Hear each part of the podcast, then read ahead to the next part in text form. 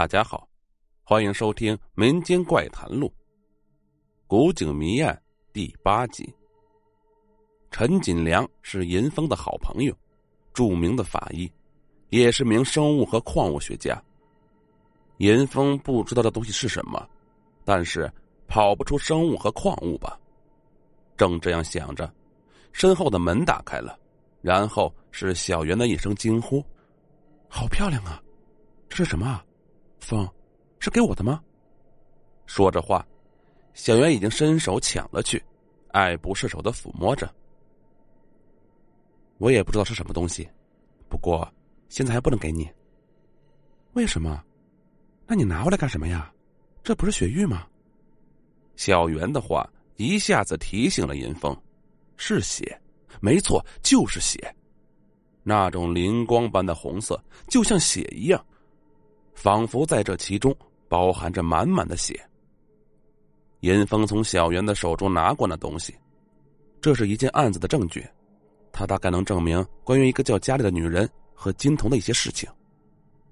然后，严峰向他略略的讲了案情和去古井的经历，但是隐瞒了那个女人的变种和金童的异常。在案子没有着落之前，他不会将秘密告诉任何人。包括小袁，小袁对于这件事颇不以为然。这很简单呀，那井里一定是个古人藏宝的地方。严峰没有办法对他解释这件事情有多么的不简单，只是说道：“等我交给银良化验了，没什么问题，就给你，好不好？”小袁没有说不好，可是显得闷闷不乐的。严峰觉得好笑，轻轻揽过他的腰。生气就不漂亮了，还会有皱纹哦。小袁扑哧一笑，就你嘴滑，吃饭了。然后恋恋不舍的扭头又看了看桌上的东西，突然脸色一变，用力抓住银峰的手。怎么了？风，他在动。银峰一惊，也回过头来，却看到他们还是一样的放在那里，不由失笑。是你看错了吧？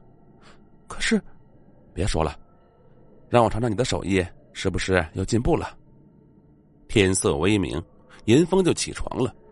他喜欢早起，然后慢慢的做事情，边做事情边想着一天的工作，所以一般出门都会很晚，并且因为做事的注意力不集中，常常丢三落四。他知道这不是好习惯，却改不了。就像今天，他刚刚喊下计程车，小袁已经追了出来，手中扬着一个袋子，大声叫他的名字。银峰一拍脑袋，原来我忘记拿那两个东西了，然后吻他一下，表示感谢。他没有直接去警局，先到研究所找到陈锦良，一点也不寒暄，直截了当的讲道：“给你拿来一样东西，帮我化验。”陈锦良一点也不见怪。早习惯了韩银峰的作风，只是一脸的兴奋。他知道，这个带来的东西一定能让他过过刻苦研究的瘾，可以让他把自己想象成为揭开世界之谜的名人。银峰打开那黑色的袋子，不由轻轻哦了一声，那东西只剩下一个了。陈锦良满脸的紧张，哎，怎么了？怎么了？银峰苦笑道：“啊，应该是两个的，一定是小袁他拿走了一个。不过不要紧，两个都是一样的，只要你化验出来一个就可以了。”陈锦良拿在手里，露出了惊讶：“这这是生物吗？